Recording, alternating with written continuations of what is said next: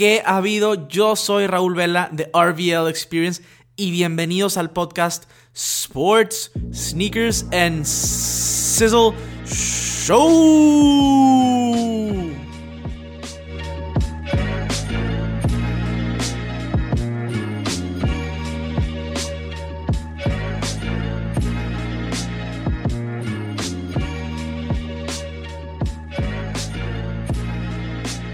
¿Qué ha habido todos? ¿Cómo están el día de hoy? Estamos de vuelta en el off-season de la NBA. Toronto ganó el campeonato en el lado, primer campeonato. La ciudad se volvió loca. En mi podcast anterior, temas deportivos, eh, se dieron cuenta de todo lo que estuvo sucediendo en las finales y Toronto por fin lo logró, cerró y tiene un campeonato. Eh, la verdad es que todo esto lleva a un off-season de locura completamente en la NBA. Entonces, tienen que estar pendientes para saber todo lo que va a suceder, todos los rumores. El draft es este jueves, el día jueves 20 de junio, si no me equivoco. Y, la verdad es que va a estar, va a estar increíble todo esto porque todo puede pasar, todo, todo el mundo está pidiendo trades. Bueno, no todo el mundo, pero hay rumores de que Chris Paul está pidiendo un trade de los Houston Rockets. Anthony Davis ya es un Laker. Demasiadas, demasiadas cosas. Entonces estén al pendientes y síganme en redes sociales, por favor, arroba RVL Experience para cualquier tipo de sugerencias, para más información acerca de esto, porque en mis historias de repente digo eh, información más eh, pronta de esto. Entonces, para que estén completamente al pendientes, arroba RVL Experience. Para aquellos que aún no me siguen en redes sociales, me gustaría comentarles que hay un giveaway activo. Tengo un giveaway activo de una tarjeta de regalo de las tiendas Invictus por mil pesos. Así que vayan a las redes sociales arroba RVL Experience. Esta está específicamente en Instagram para que puedan participar y ganarse esta tarjeta de regalo para que puedan comprar lo que quieran. Algunos sneakers muy chidos, alguna t-shirt, a ver qué les, qué les gusta y qué les interesa. Entonces vayan por allá. Y antes de comenzar el tema, me impresiona que este es el episodio 30 del podcast. La verdad es que se ha pasado bastante rápido. Episodio 30, no lo puedo creer. Les doy gracias a todos los que han estado desde el principio y a todos aquellos que me han estado siguiendo a lo largo de este proceso y de, y de este camino que estoy viviendo junto con ustedes. Entonces, gracias por estar aquí.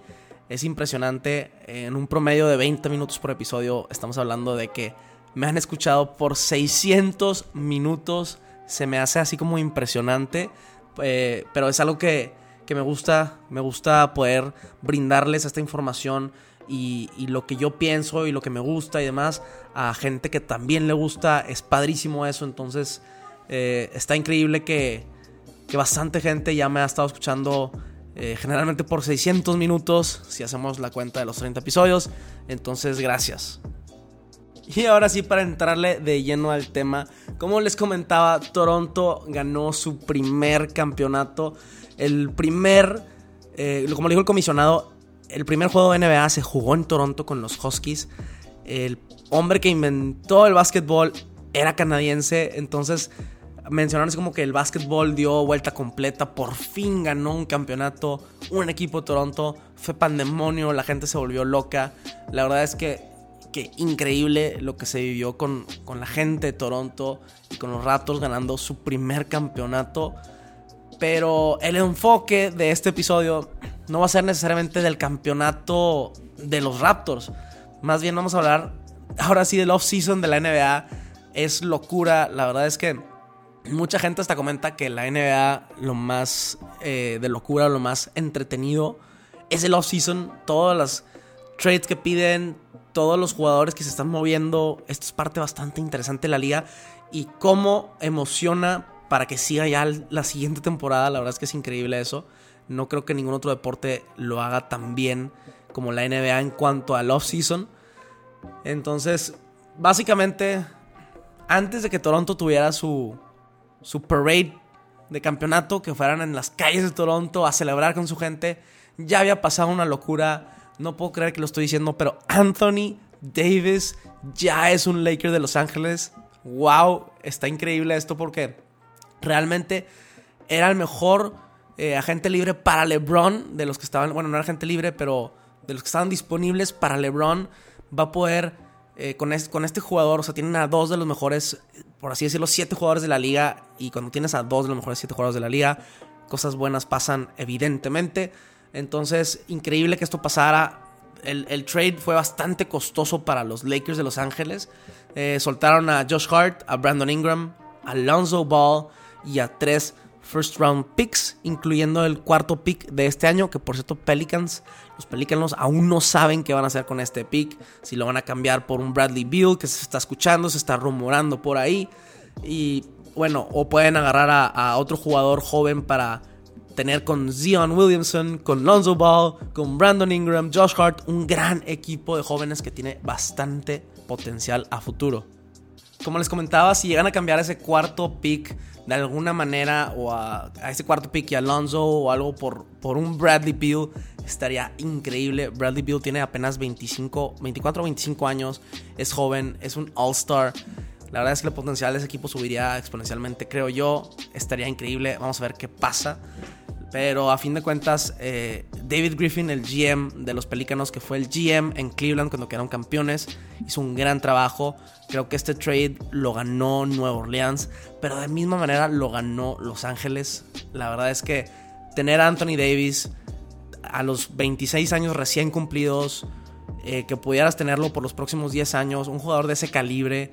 La verdad es que los jugadores estrella no vienen muy seguido. La NBA es una liga que se mueve por estrellas entonces, la verdad es que esto es, era importante para ellos eh, adquirir Anthony Davis, a pesar de que si LeBron se retira en unos tres años, Anthony Davis seguiría ahí y tendrían oportunidad de agarrar más estrellas.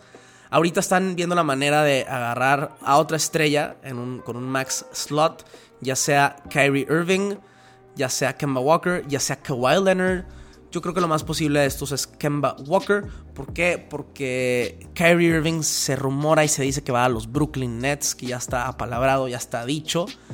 Y gracias a Kyrie Irving, que más o menos deshizo los planes de los Celtics, eh, Al Horford también decidió dejar los Celtics. Entonces, la locura sigue. Al Horford decide dejar los Celtics. A lo que me refiero con lo de Kyrie es que a fin de cuentas, si Kyrie hubiera dicho yo aquí quiero estar en Boston, eh, a lo mejor Boston hubiera hecho lo posible por traer a Anthony Davis y tener a Kyrie con Anthony Davis para que jugaran juntos. Al no decirlo, eh, pues limita esa opción y Anthony Davis termina en los Lakers y Kyrie como quiera posiblemente deje a los Celtics por los Brooklyn Nets, que como quiera sería bastante entretenido. Kyrie Irving eh, es de Nueva Jersey, los Nets fueron de Nueva Jersey, entonces tampoco lo veo tan extraño eh, pero estaría bien interesante ver a, Kyrie jugando en Nueva York. La verdad es que se había dicho desde, desde Cleveland que eso era lo que quería jugar en Nueva York. Todo el mundo pensaba que para los Knicks. Pero bueno, para los Nets sería la segunda mejor opción, por así decirlo. Tienen hasta mejor equipo. Entonces, por ese lado está bien. Hablando de los Knicks, desastroso para los Knicks el tema de que Kevin Durant eh, se rupturara el Aquiles porque si no consiguieron a Anthony Davis, si no consiguen a Kevin Durant, ¿Qué, agente libre va a querer ir a Nueva York a jugar con los Knicks? Un equipo que no tiene mucho que ofrecer. Eh, dejaron ir a Kristaps por Zingis. La verdad es que los Knicks tienen.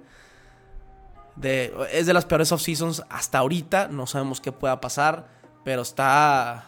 A ver qué pasa en el draft. Está medio complicado para, para los Knicks.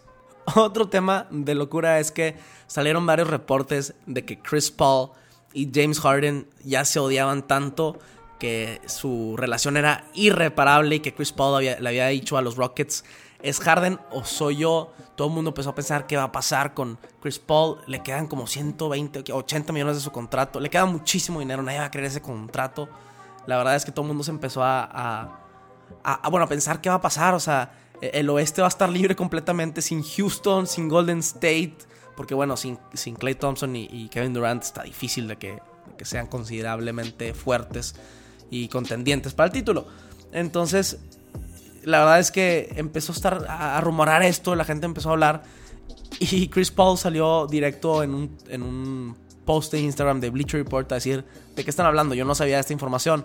Entonces, también muchas cosas que pasan en el off-season de locura a veces pueden ser irreales, sin embargo muchas veces sí son reales y es por eso que me gusta tanto esta parte de la NBA. La verdad es que tengo rato que he estado hablando pues bastante seguido de mis episodios de la NBA. He dejado un poco los otros deportes.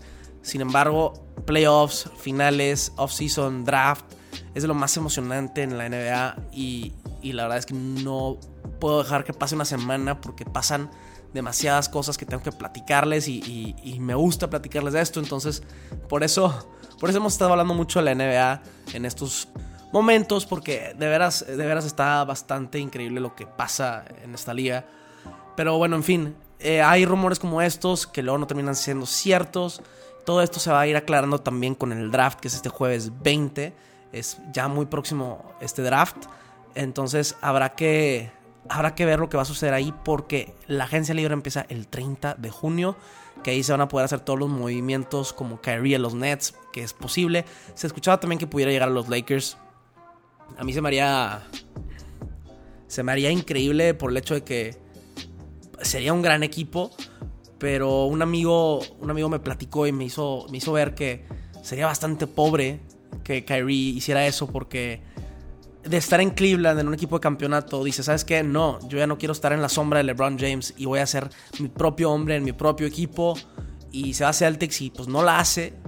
Y si le regresa llorando prácticamente, no llorando, pero si le regresa LeBron James, eh, si le regresa a LeBron James, pues se vería muy mal en su legado. Sin embargo, en términos de básquetbol, creo que es lo mejor que pudiera hacer. En lugar de irse a, los Nets. Si se va a los Lakers con, LeBron James y Anthony Davis, olvídense, es un gran equipo.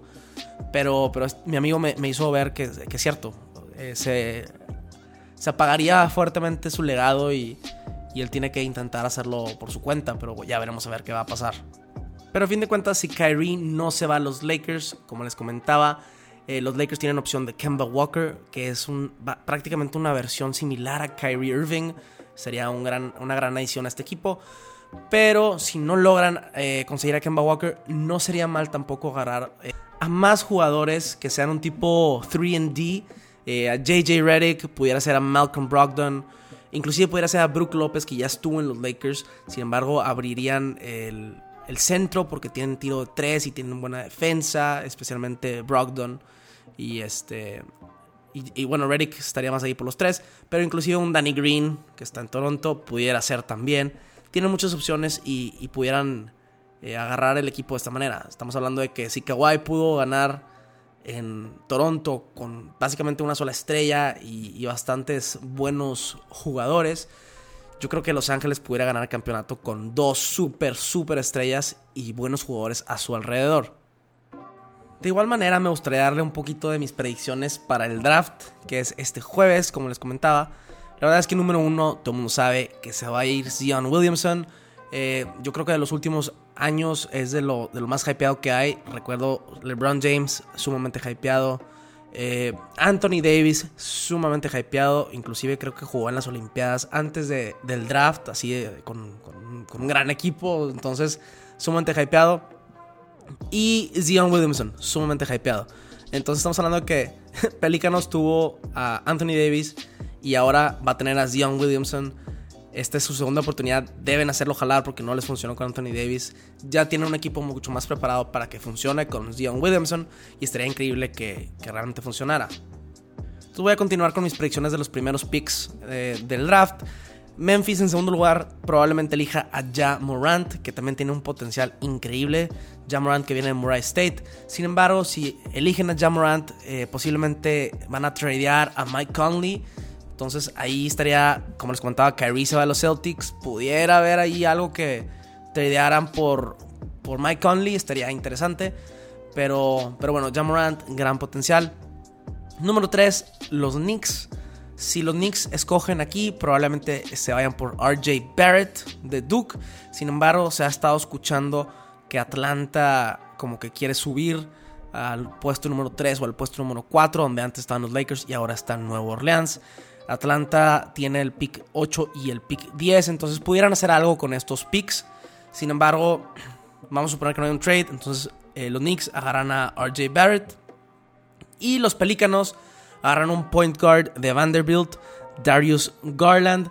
Tiene increíble potencial como point guard. De hecho, los Lakers, si no tradeaban ese pick, probablemente iban a agarrar a este mismo Darius Garland.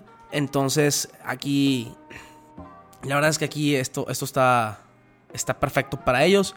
Hay otros prospectos que se pudieran ir del número 5 al número 10, como por ejemplo DeAndre Hunter con Virginia. Eh, jugó excelente. Jared Culver con Texas Tech jugó excelente también en el, en, el Final Four. Bueno, ambos jugaron bien. Entonces vamos a ver qué sucede eh, aquí, si va a haber algún tipo de trade o, o, simplemente se van a ir así en filita. Va a estar interesante ver porque muchas veces depende del draft lo que pasa en la agencia libre solo unos días después, eh, unos 10 días después para ser exactos. Entonces sí es, es bien importante estar al tanto y saber lo que va a pasar. Yo de igual manera en el, día del draft les voy, a, les voy a mencionar qué fue lo que estuvo sucediendo, al menos los primeros picks para que tengan nociones de qué, qué sucedió. Pero lo que seguro claramente es Zion Williamson en los Pelícanos. Va a tener a buenos jugadores jóvenes a su alrededor, entonces posiblemente a futuro tenga un gran equipo y debe estar contento de ir a los Pelícanos bajo este supuesto. Pero en fin, esto es todo por el tema del día de hoy. Eh, la verdad es que lo hice bastante rápido porque quería, quería darles toda la información en un corto tiempo. Nos pudiéramos quedar aquí hablando un poquito más de todo, más a detalle, de cada equipo que les mencioné, de los rumores que, está, que están sucediendo. Sin embargo, por ahorita lo hice rápido para que tengan toda la información. Les agradezco por quedarse hasta el final. Como ya les dije, episodio 30. Esto es demasiado increíble. Estoy muy agradecido por, por todos aquellos que me han apoyado desde, desde el inicio y los que me han ido apoyando a lo largo del proceso. Si tienen más dudas, más sugerencias, si han escuchado algún rumor que se les hizo demasiado loco y, quieren compartirlo, mándenmelo por DM. Me encantaría escucharlo, me encantaría eh, después eh, revisitar todos estos rumores y ver qué pasó en la agencia libre. Si les interesa este tipo de podcast, también háganmelo saber por medio de DM. Y, bueno, nos vemos a la próxima. Sizzle out. Que tengan un buen día.